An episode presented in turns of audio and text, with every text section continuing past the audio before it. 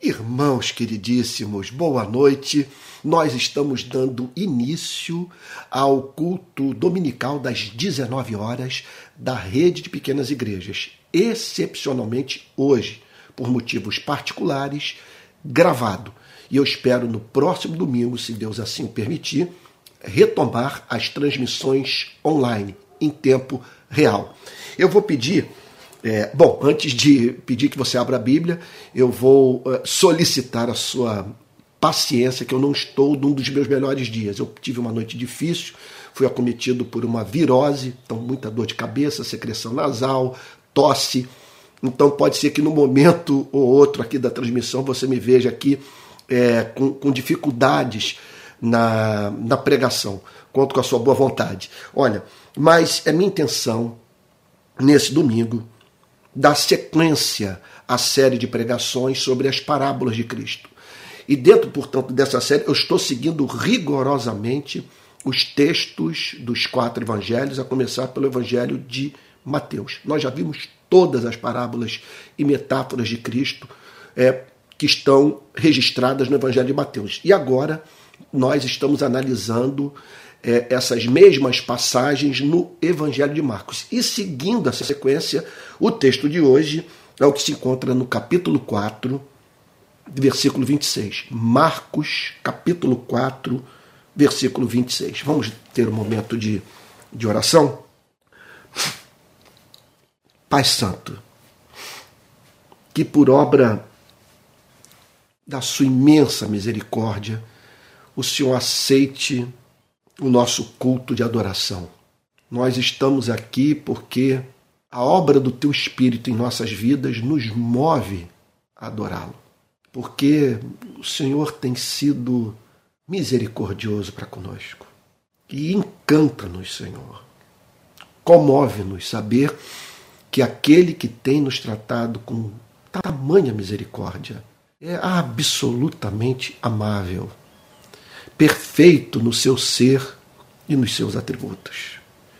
Senhor, contudo, tu sabes que, apesar do conhecimento da verdade, há imperfeições na nossa vida. Por isso nós pedimos perdão. Senhor, perdão por tudo aquilo que pode ser encontrado no nosso cristianismo e que é incompatível, Senhor, com o Evangelho de Jesus Cristo que não é cristianismo, Senhor. Nós pedimos que o Senhor nos leve à mais profunda experiência de arrependimento e concedendo-nos concomitantemente a compreensão do teu perdão. Senhor querido, nós queremos te agradecer pelas manifestações do teu amor gracioso em nossas vidas. Não temos como enumerar as bênçãos recebidas, Senhor.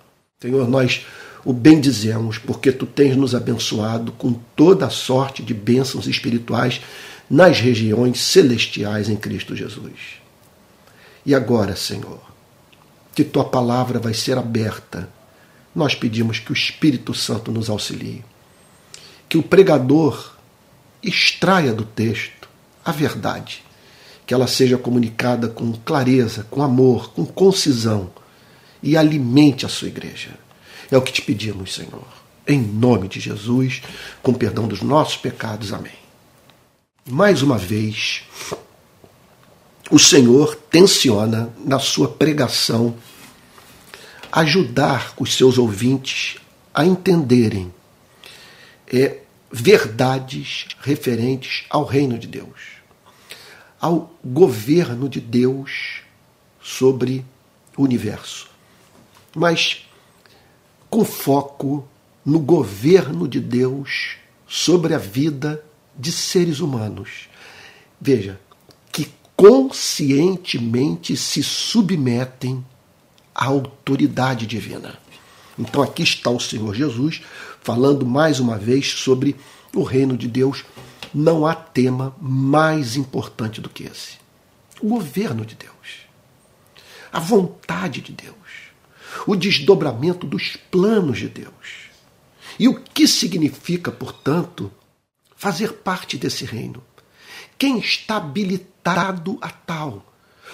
quais são as características de vida daqueles que adquiriram a sua cidadania celestial.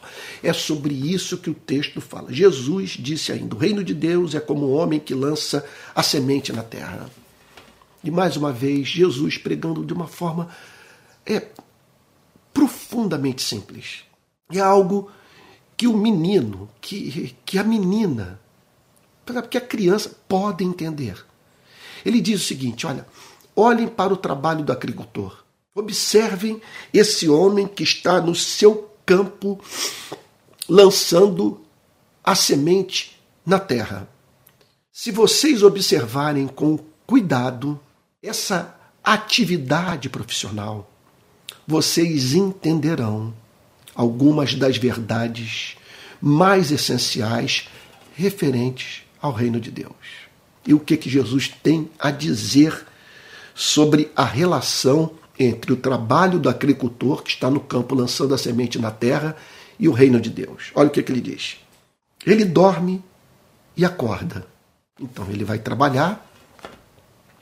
No final do dia, ele retorna para o lar, precisando renovar as suas forças físicas e dorme. Dorme porque assim Deus o fez, dorme porque é, ele precisa ter as suas forças físicas restauradas e não apenas isso. Ele dorme porque há uma parte desse processo de frutificação da semente que não lhe cabe fazer. O seu trabalho consiste em preparar a terra e semear a semente. Então, como é para além desse dessa ação, ele não tem o que fazer, cansado, ele ele dorme, contando com aquilo que ele sabe de antemão, que ocorre misteriosamente na terra, que parece dizer amém para os seus propósitos, honrando é, nesse, no exercício do seu trabalho árduo. Sob chuva, sob o sol, lá está ele semeando. E depois de um dia de trabalho, repito, ele vai dormir. Está cansado e não tem muito o que fazer. De certa forma, não tem nada a fazer para além é, do ato de preparar a terra e nela jogar a semente. Então ele dorme e acorda de noite e de dia. São noites e dias consecutivos. Ele lançou a semente e lida inicialmente com um quadro profundamente desalentador. Ele não vê o fruto da semente, porque ele olha para a terra e percebe que nada mudou. Ele não vê a semente produzindo o seu fruto. Portanto, há algo que está ocorrendo ali, misteriosamente, alguma coisa que escapa à sua compreensão e que haverá de, a seu tempo, comunicar ao seu coração a sua vida a mais profunda alegria, porque ele haverá de colher o fruto do seu penoso trabalho. Contudo, há uma parte desse trabalho que é oculta aos seus olhos. Quer dizer, pela qual ele não tem, repito, o que fazer. Isso não é profundamente consolador para as nossas vidas, para o nosso ministério, sabe, sobre os mais diferentes aspectos. Vamos pensar em algumas aplicações desse fato, daquilo que tem vida, daquilo que está em processo de desenvolvimento, que haverá de dar o seu fruto que, contudo, não é percebido por nós. Fizemos a chamada nossa parte. Trabalhamos duro, mas há um período em que lidamos com o imponderável não sabemos se o nosso trabalho haverá de frutificar. Então, vamos pensar nas aplicações. Olha só. Pense na vida do pregador, do pastor, fiel, que está ali pregando domingo após domingo.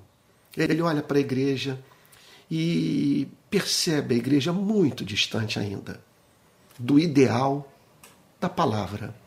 Ele lê as epístolas do apóstolo Paulo, os relatos extraordinários das narrativas de Atos dos Apóstolos. Perdão, eu vou precisar beber um pouquinho de água aqui, senão a garganta não. Senão minha voz não vai funcionar. Então, agora, muitas vezes esse pastor, e eu estou falando de experiência vivida por mim, ele é encontrado em estado de desalento, porque ele olha para aquelas narrativas de Atos dos Apóstolos, aquelas experiências de avivamento, aquelas transformações extraordinárias, os, os batismos com o Espírito Santo, ele diz como a minha igreja está distante disso tudo. Contudo, ele não consegue divisar um fato. Uma informação que, se a ela tivesse acesso, ele não seria encontrado convivendo com tamanhas crises de desencorajamento, porque Deus está honrando sua pregação. Algo está em curso, imperceptível aos seus olhos, e a seu tempo haverá de frutificar. Isso também nos leva a pensar no desenvolvimento do reino de Deus nesse planeta. Meu Deus, a nossa geração tem ouvido falar sobre terceira, terceira guerra mundial. Nós olhamos para o conflito entre Rússia e Ucrânia e caímos de joelhos suplicando a Deus a sua misericórdia. Imagine uma guerra nuclear entre essas nações e, e o envolvimento da Europa, das forças do, da OTAN nesse conflito. É uma coisa para marcar a, a, nossa geração para sempre, a geração dos nossos filhos. Quer dizer, simplesmente testemunharemos é, é morte, destruição, miséria. Agora, contudo, nesse cenário todo, o cristianismo nos apresenta aquilo que poderíamos chamar, é, e, eu não quero ficar aqui de snobismo intelectual, de filosofia cristã de história. Porque o cristianismo ensina que Deus não abdicou do seu governo soberano. No céu está o nosso Deus e tudo faz como lhe agrada. A porta que eu fecho, ninguém abre, a porta que eu abro, ninguém fecha. Não cai um pardal sem a minha permissão. Essas e tantas outras passagens do Antigo e do Novo Testamento atestam o governo soberano de Deus. É um Deus que na eternidade decretou tudo aquilo que haverá de acontecer, de acordo com a sua sabedoria, com a sua santidade, com a sua bondade, e que leva a cabo, pelo seu eterno poder, aquilo que decretou na eternidade.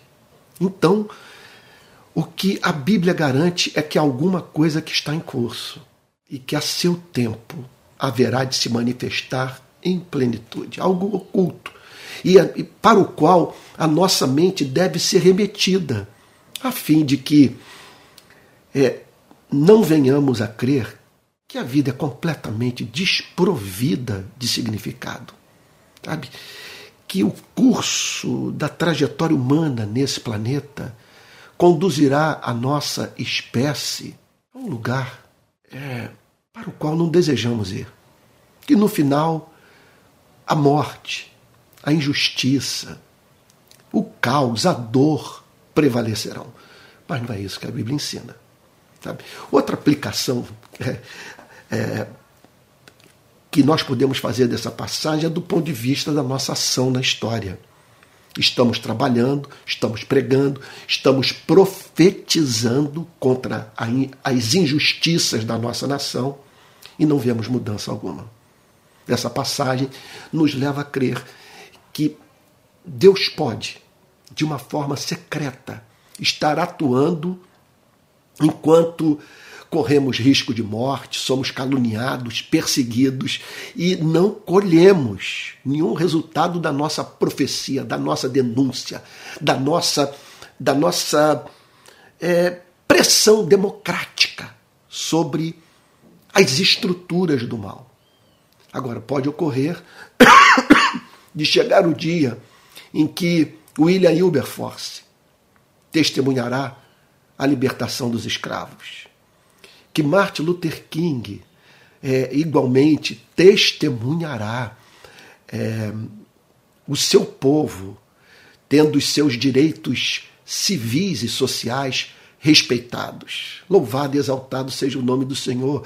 Haverá de chegar o dia em que Lutero testemunhará da reforma e do retorno da igreja para as sagradas escrituras, rompendo com a dimensão socialmente construída da estrutura eclesiástica, ou seja, aquela para a qual não há fundamento bíblico. Agora, veja só. Eu estou fazendo alusões a essas aplicações, contudo, cônscio de que a aplicação precípua principal do que Jesus está falando é de ordem pessoal. Aqui Jesus está falando sobre a aquisição dessa cidadania celestial, o desenvolvimento do reino de Deus por meio de conversões. Ele está querendo, portanto, que os seus discípulos entendam esse processo, o que nele está envolvido. Aí está o reino de Deus. Homens e mulheres reconhecendo o senhorio de Cristo, tendo Cristo como amável, ouvindo sua mensagem se reconciliando com o Pai por meio de Jesus. Como explicar uma coisa como essa? É, é, a, é a essa pergunta que Jesus se propõe responder. Ele dorme e acorda de noite e de dia. E a semente germina e cresce sem que ele saiba como. Jesus, portanto, está falando que há algo misterioso nesse processo, que consiste nessa obra da graça divina, que faz com que a palavra pregada dê o seu fruto na vida do homem, na vida da mulher. Olha o que ele declara, permita-me repetir. Ele dorme e acorda, de noite e de dia, e a semente germina. Então foram dias e mais dias em que ele não observou alteração nenhuma no panorama, mas algo secreto estava em curso. A semente começava a germinar e crescer, sem que, contudo, ele estabelecesse por completo uma relação de causa e efeito entre os seus esforços e, vamos assim chamar, o milagre natural da frutificação da semente. Quer dizer, ele podia observar uma relação de causa e efeito do ponto de vista do ato da semeadura. Agora, quanto àquele processo que escapava completamente à sua compreensão, aos seus esforços, ele não tinha, por motivos óbvios, nada a dizer. Tudo que ele testemunhava era do milagre. Então, vamos tentar entender esse milagre. A semente é poderosa para frutificar.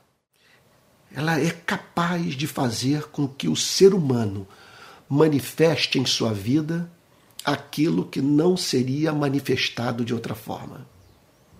Então, lá estava essa pessoa simplesmente vivendo, tocando sua vida, envolvida com os seus sonhos, com seus projetos pessoais. De repente, ela tem contato com a palavra o evangelho chega aos seus ouvidos e ela passa a pensar no que não pensava, a considerar o que não considerava.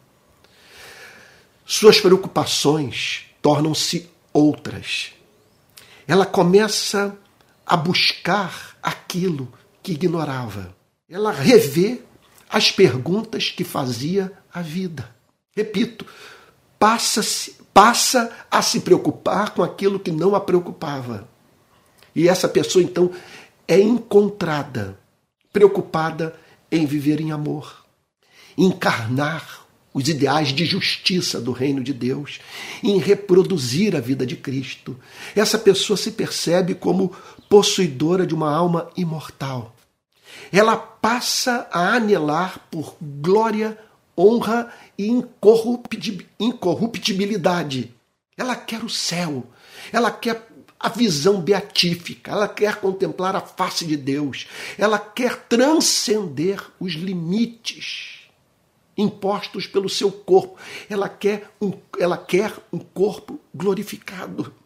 Ela quer, portanto, manifestar na presença de Deus uma adoração e, uma e, e, e ações de graças que sejam a pura expressão de um coração purificado pela palavra de Deus. Então, Jesus está falando sobre isso. Algo foi semeado na vida dessa pessoa. Ela permaneceria na absoluta esterilidade se a semente não fosse semeada em sua vida. Louvado seja o nome do Senhor Jesus pelo dia em que essa palavra foi pregada para você, foi pregada para mim. Porque ela, ela, ela deu início a um processo eterno que não tem fim. É alguma coisa que, que passou a dar uma, uma, um novo formato para a nossa vida. É algo, portanto, que fez com que tomássemos uma outra direção e, e passássemos a anelar por um autêntico, pela participação num autêntico ideal de beleza que tem Jesus como referência. Como que a palavra poderosa é isso que Jesus está dizendo. Veja só, nesse ponto, a reforma na educação pública ou educação privada é, não tem o que dizer. Aqui não entra, não entra a, a, as preciosas contribuições das grandes universidades. Porque isso aqui é algo que tem a ver exclusivamente com a pregação da palavra. Esse tipo de fruto, nenhum sistema educacional capaz de prescindir, ou que prescinda da pregação do evangelho, é capaz de, de, de produzir, de proporcionar. Isso aqui é fruto da palavra. A semente aqui, sem a mínima dúvida, é o Evangelho de Jesus Cristo não adulterado. Agora, o que Jesus está dizendo é que há uma correspondência entre a semente e a terra. A semente não frutifica em qualquer terreno. Aí que está o grande mistério. É como que uma terra árida, seca, infrutífera, se tornou apta a florescer, a dar o seu, seu fruto, a deixar a semente manifestar o seu produto final. Então, o que Jesus está dizendo é que tem que haver uma correspondência entre a terra e a semente. A semente só dá fruto na vida daquele cujo coração se tornou, cujo, a palavra está me escapando, cujo coração se tornou vulnerável. Vulnerável para a pregação do evangelho receptivo. Então ali está um coração que ouve sem reservas a pregação. E quando há essa correspondência entre a palavra, a semente, e o coração, essa terra que foi preparada pelo Espírito Santo para frutificar, quando há essa, essa correspondência, ocorre esse milagre a partir de uma ação secreta do Espírito Santo de alguma coisa que foge à nossa compreensão. Então eu fico pensando no meu caso, o que me tornou assim? Qual foi o processo? Como que ocorreu essa obra que me levou hoje, após 41 anos de cristianismo, não me imaginar vivendo para outra coisa. Eu não tenho na minha vida, me permita dizer, amor maior. Todos os meus sonhos, toda a minha esperança, minha narrativa de vida, a forma como eu vejo o curso da minha existência, tudo leva o sinal, a marca, o selo do Evangelho. Como que isso aconteceu? Por quê? Subitamente eu passei a me preocupar com as grandes questões da existência humana. Quem somos? De onde viemos? Para onde vamos? Como começou esse processo? Eu tinha inúmeros amigos, gente, é, é, quer dizer, com a qual eu convivia diariamente, os companheiros de praia do meu período de surf. Quanta, quanta afinidade havia entre nós. Havia uma amizade que foi forjada que, de alguma forma, até hoje perdura. Tamanha a, a partir daquela, daquela, da, daquela relação é, baseada em tanta afinidade, sabe? Quanta história que nós vivenciamos juntos. Agora, como explicar? De repente, eu me preocupando com o que eu não via presente na vida dos meus amigos preocupado com filosofia e entendendo que as grandes questões filosóficas só podem ser respondidas do ponto de vista do que pode nos dar esperança, oferecer sentido à nossa existência, só pode ser respondida pelo Evangelho de Jesus Cristo. Quando eu comecei a ver Jesus como excelente, o que me levou a ter Jesus como amável e não consegui mais me afastar dele, porque me afastar dele significa, portanto, eu privar a minha alma do contato com o belo, com o excelente, com o amabilíssimo. Como? Pense na sua experiência. Aí está você pagando um preço elevado por ser cristão, sendo perseguido por causa da justiça, por causa de Cristo, perdendo amigos, oportunidades. É, é, combatendo o bom combate, como diz o apóstolo Paulo, o que o leva a ver sentido nessas lutas que você não estaria enfrentando se não fosse cristão? Sabe por quê? Sentimos até mesmo um prazer secreto em sermos perseguidos. De onde vem esse senso de honra de padecermos por causa de Cristo e da Sua palavra?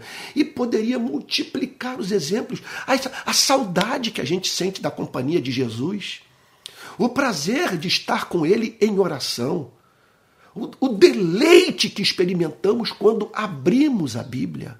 Ora, o fato de tirarmos os olhos de nós mesmos e pensarmos nos que sofrem, meu Deus, e tem entre tantas outras manifestações mais da graça, a confiança que temos nesse livro, o fato de que para ele, para nós, ele é totalmente razoável que ele atende às demandas do nosso espírito, que nós vemos nele, nas escrituras do Antigo e do Novo Testamento, a assinatura de Deus, que a palavra se autentica. Como explicar o fato de que quando lemos esse livro, nós percebemos nele tamanho nível de excelência que somos conduzidos a dizer se a verdade existe, só e pode ser encontrada pelo homem. Sabe? Essa mesma verdade foi revelada nas escrituras do Antigo e do Novo Testamento, e entre tantos e tantos outros exemplos mais. O desejo ardente de que os nossos filhos vivam para a glória de Cristo, o nosso maior sonho de gerar filhos cristãos que amem a Jesus, que reproduzam a vida do nosso Salvador. Louvado e exaltado seja o seu nome. Então, o que o Senhor Jesus tem a dizer é o seguinte: ele dorme e acorda de noite e de dia. A semente germina e cresce, sem que ele saiba como. Eu era cego e agora vejo. Por que aconteceu comigo e não aconteceu com outros? É mais um mistério. Eu sei que, no meu caso, de uma forma de fato misteriosa, essa semente entrou na minha vida. Eu ouvi o Evangelho e o Evangelho me agarrou. O Evangelho é, me seduziu. O, o, o Evangelho causou encanto no meu espírito. E desde então eu não quero outra coisa que não seja compreender é, os mistérios das insondáveis riquezas de Deus em Cristo Jesus, como diz o apóstolo Paulo na carta aos Efésios. Então ele dorme, acorda de noite e de dia, e a semente germina e cresce sem que ele saiba como. O texto não está nos chamando para cruzarmos os braços e dizermos que a tarefa cabe inteiramente a Deus. Ora, é Deus que nos chama ao arrependimento e nós devemos nos arrepender. É Deus que nos chama a fé e nós devemos crer. É Deus que nos chama para uma vida de santificação e nós devemos procurar aqueles locais onde sabemos que vamos, sabemos de antemão que vamos encontrar a Cristo. Então, separe tempo para ser santo, é o que dizia, é, é, o que, é, é o que dizia os, diziam os puritanos. Separe tempo para ser santo. Essa é a parte que me cabe. Agora, contudo, o que Jesus está falando nessa passagem é que o arrependimento, a fé, o querer ser santo, o separar tempo para estar com Jesus, essa saudade que sentimos da companhia de Cristo, isso é obra da graça. Eu me arrependo porque Ele me conduziu pela Sua bondade ao arrependimento. Eu creio porque Ele me deu o dom, a capacidade de enxergar o mundo invisível, manter contato com Ele interagir com Ele, ser transformado por Ele e anelar participar dele. Verso 28. A terra por si mesma frutifica. Primeiro aparece a planta, depois a espiga e por fim o grão cheio na espiga. Jesus está nos apresentando aqui um princípio do mundo espiritual. O que ele declara é que, da mesma maneira, há leis no mundo natural. Ele diz o seguinte: olhe para a agricultura, olhe para o trabalho desse camponês. Há uma profunda relação entre a experiência desse homem e o reino de Deus. Então, o que o Senhor Jesus está nessa passagem querendo enfatizar? Que o trabalho do homem do campo ele segue leis naturais. Ele não pode esperar semear na sexta e já na segunda pegar, se deparar no seu terreno com, vamos, vamos pensar aqui no, num pé de laranja, sabe, já frutificando com folhas e repleto de, de, de, de da melhor laranja da terra. Não funciona assim. Ele tem que trabalhar, mas se submeter ao modo de operação divino, às leis que Deus instituiu nesse planeta, no mundo natural, a fim de que, mediante essa relação de causa e efeito, é, a vida nesse planeta, usando aqui a metáfora, dê fruto. Coisas boas emerjam e sonhos sejam realizados. Então tem isso. Isso Vamos pensar, por exemplo, na, na, na, na, gestação de um bebê, na gravidez. É os nove meses ali, em média, tem que ser respeitados. Nossa ansiedade não deve, portanto, nos sobrecarregar a ponto de querermos atropelar o processo natural estabelecido pelo governo soberano de Deus. Então veja só, eu sei que eu estou falando um mundo de obviedade, mas o que não é tão óbvio para você e para mim é o fato de que essas mesmas leis estão presentes no mundo espiritual.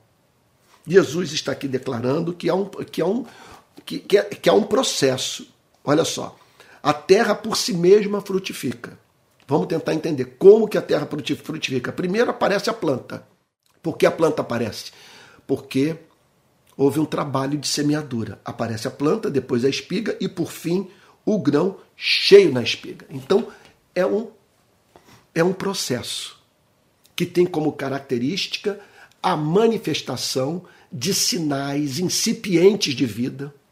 Você olha, por exemplo, para o cristianismo de alguém e percebe o surgimento de alguns sinais, pequenas evidências de que essa pessoa realmente teve um contato com a palavra viva de Cristo. Agora, o que o Senhor Jesus está declarando é que tudo isso é, é, segue um projeto, um plano, um decreto, que, que, essa, que, que essa obra está em curso, que ela avança, seguindo leis do mundo espiritual, sem atropelo, numa relação espiritual de causa e efeito, de maneira que um dia essa pessoa haverá de manifestar o caráter de Cristo numa extensão que jamais poderia imaginar. É muito impressionante isso. Sabe, eu, eu, eu chamaria a sua atenção para o, o desenvolvimento do ego, o nosso próprio conceito de ego, à luz do cristianismo, à luz do evangelho, à luz do que Jesus está falando nessa parábola. Ele simplesmente está dizendo o seguinte: que se você é cristão, a pessoa que você foi 20, 15, 10 anos atrás não mais existe. Você está em processo de franca transformação, porque o seu coração foi santificado pela graça. E a semente opera inexoravelmente, não há nada que possa deter o curso de uma semente que foi semeada no, em terra boa, num coração transformado pela graça. Agora, embora ela opere de modo inexorável, não há o que possa impedir essa semente de dar o seu fruto, ela avança de acordo com algumas leis estabelecidas pelo próprio Deus. Há uma cadeia de causa e efeito, de maneira que encontrar lá na frente um cristão maduro, vivenciando aquilo que não era capaz de viver nos primeiros anos do cristianismo, veja só, isso é alguma coisa que segue esse, esse é, é, oh meu Deus, que, que segue esse encadeamento de ações espirituais misteriosas do Espírito Santo, que usa hinos, usa livros. Eu agora estou lendo as cartas de Martin Lloyd Jones. O efeito santificador na minha vida é imediato. Sabe? Usa a Bíblia, usa pregações, usa a natureza, ou, ou, usa boas canções e por aí vai. E essa, e então vai essa obra que é realizada em nossas vidas mediante os meios que Deus estabeleceu, porque ele decreta tanto os fins quanto os meios.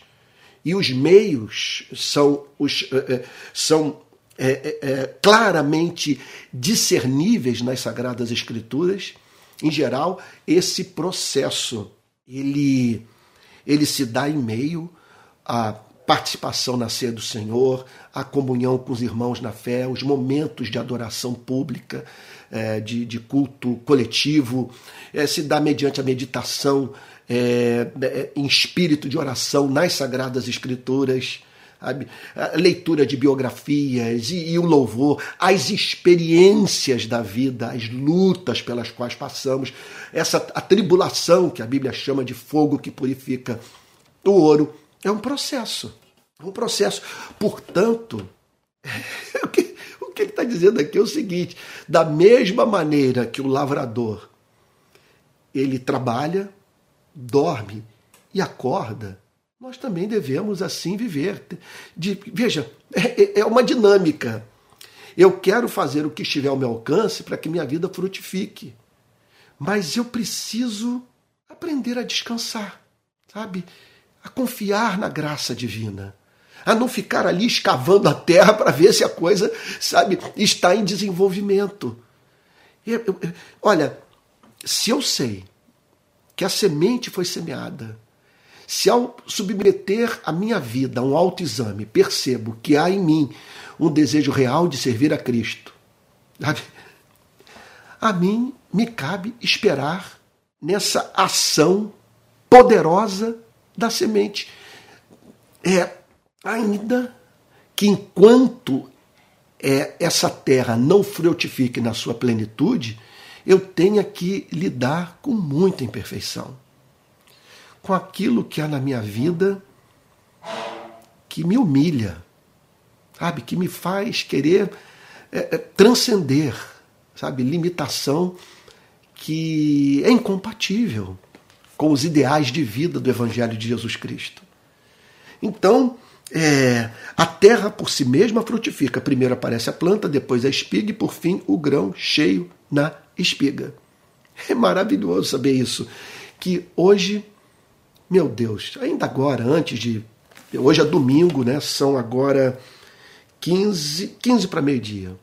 E eu Fui acometido desde ontem à noite, lendo as cartas de Martin Lloyd Jones, de muita frustração, muito desejo de ser uma pessoa melhor, de mudar de vida, de me arrepender dos meus pecados.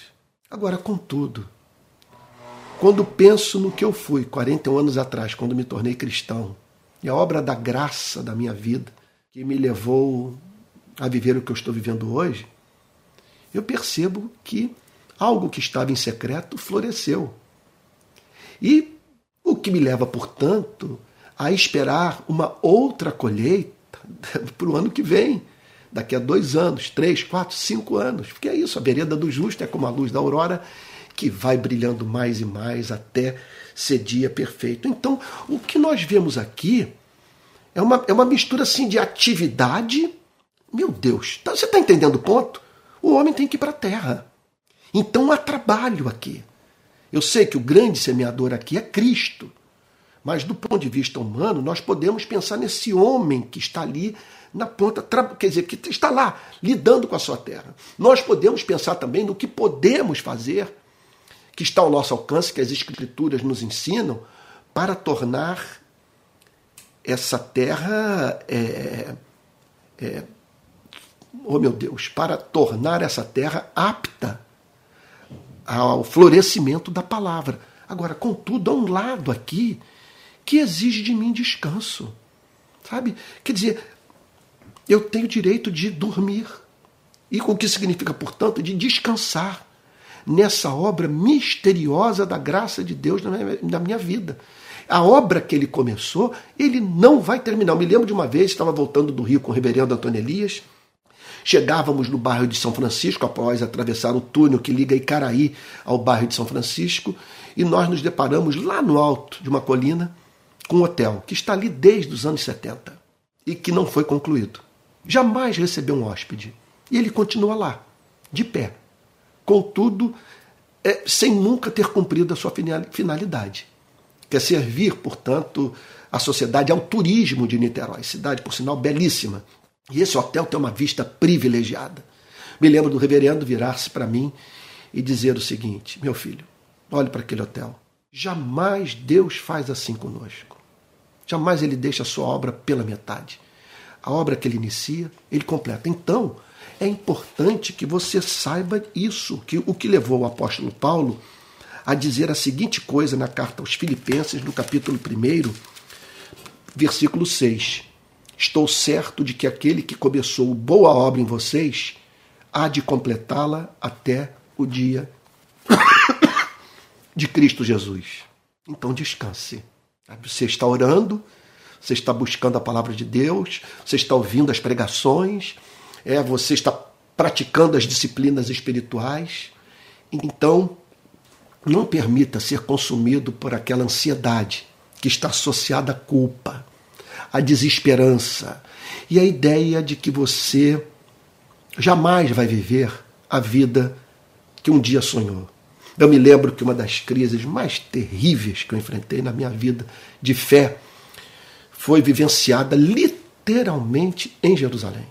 Eu estava perto de uma torre, não sei se é a Torre de Davi, e me veio à memória o testemunho, a biografia de um pregador escocês de nome Robert Murray McShane. Robert Murray McShane. Morreu com 29 anos. Dizem que quando ele chegava ao púlpito para pregar, ele passava a impressão de ter acabado de sair da presença de Deus. E há uma frase dele na qual ele diz assim: Um homem santo é uma arma temível nas mãos de Deus. E naquela época, eu lidando com as minhas fraquezas morais, eu falei: eu jamais vou ser esse homem. Eu não faço parte desse mundo, dos homens santos que foram tornados pela graça divina armas temíveis nas mãos de Deus. Eu não faço parte dessa elite, porque eu não vejo como superar essas barreiras morais que se interpõem entre aquilo que eu conheci do Evangelho, que apresenta como ideal para a vida de um cristão, sabe? E o meu sonho de vivenciar o que a Bíblia prescreve para mim. Portanto, é, é de suma importância que você, e de modo algum perca a esperança. Porque está em curso na sua vida algo secreto que vai emergir, que vai se manifestar, usando a linguagem do texto, que vai frutificar. E você vai surpreender o mundo com a mudança perceptível que a graça de Deus levará a cabo na sua vida. E Jesus conclui dizendo: E quando o fruto já está maduro, logo manda cortar com a foice, porque chegou a colheita. Esse cortar com a foice é, não é juízo. Aqui Jesus não está usando a linguagem é, do julgamento. É uma passagem, esse verso final, verso 29, é escatológico. Ele está dizendo que todo esse processo caminha para aquele grande dia. Nesse mundo, nessa presente ordem, ele será consumado quando essa espiga estiver madura. Naquele dia, nós seremos colhidos por ele. Nós seremos guardados no seu celeiro. Que belíssima imagem. Ele está falando, portanto, de alguma coisa que vai atravessar esse planeta, as eras, algo que transcenderá a presente ordem. Não é que apenas você vai se tornar belo nessa vida. Não é apenas que essa obra secreta se tornará perceptível para você nesse exato, desse exato momento da sua existência. Não, ela vai atravessar as eras. É, quando chegar o dia que Deus decretou, você vai entrar numa nova fase da relação com Ele. Essa espiga madura significa o fim do preparo da graça em sua vida, para que você, meu, olha que coisa linda, esteja adaptado para a vida nesse outro país para o qual o Espírito Santo o está levando para a vida no céu no planeta de Cristo, na cidade de Cristo, na companhia dos redimidos. Então, é, o que nós podemos dizer, essa é uma boa, é, é, eu diria, filosofia de história, repetindo, ou narrativa de vida. Está em curso em minha vida, nesse momento, uma obra da palavra que opera secretamente no meu coração, a fim de que eu seja progressivamente preparado para a vida no céu.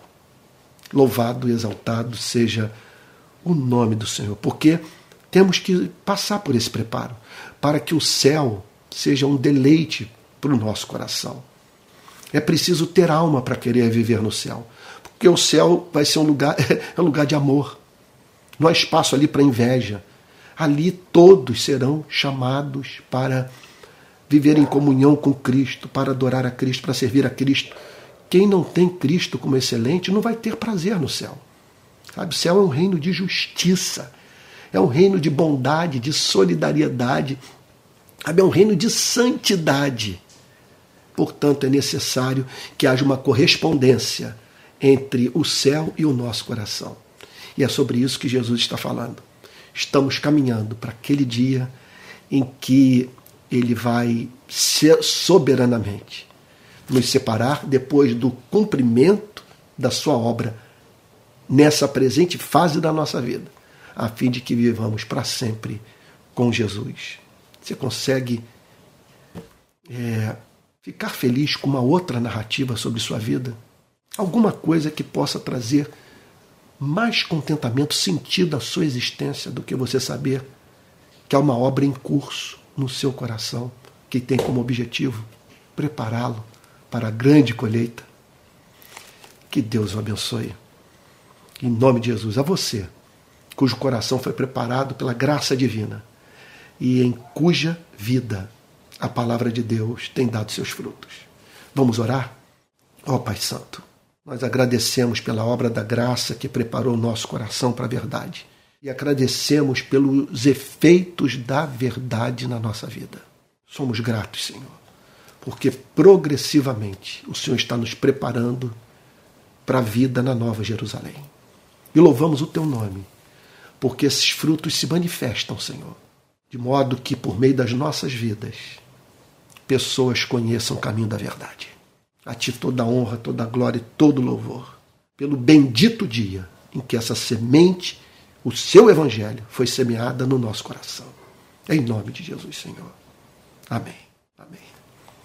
Olha só, meu irmão querido, minha irmã querida, alguns avisos. Caso você queira contribuir com a rede de pequenas igrejas, aqui vai o nosso Pix, pixrpi22 arroba gmail.com pixrpi22 arroba gmail.com temos muita coisa para pagar. Temos hoje um custo fixo real, bem maior do que quando começamos no ano passado, e que carece, portanto, é, começamos no ano retrasado, né, porque nós começamos em 2021. Então, é, para que esse custo fixo seja honrado, a rede de pequenas igrejas precisa da sua generosidade. Tá? Olha, essa semana, palavra plena, muita mensagem em, em, em vídeo para a sua edificação. Eu estou disponibilizando um mundo de cursos no meu canal de YouTube que vai ajudá-la a conhecer melhor é, a sua própria fé. Tá bom? Quero lembrar da viagem para Israel ano que vem. Na descrição desse vídeo no YouTube eu vou deixar ali o telefone de contato para que você possa, no dia 14 de fevereiro de 2024, sair conosco.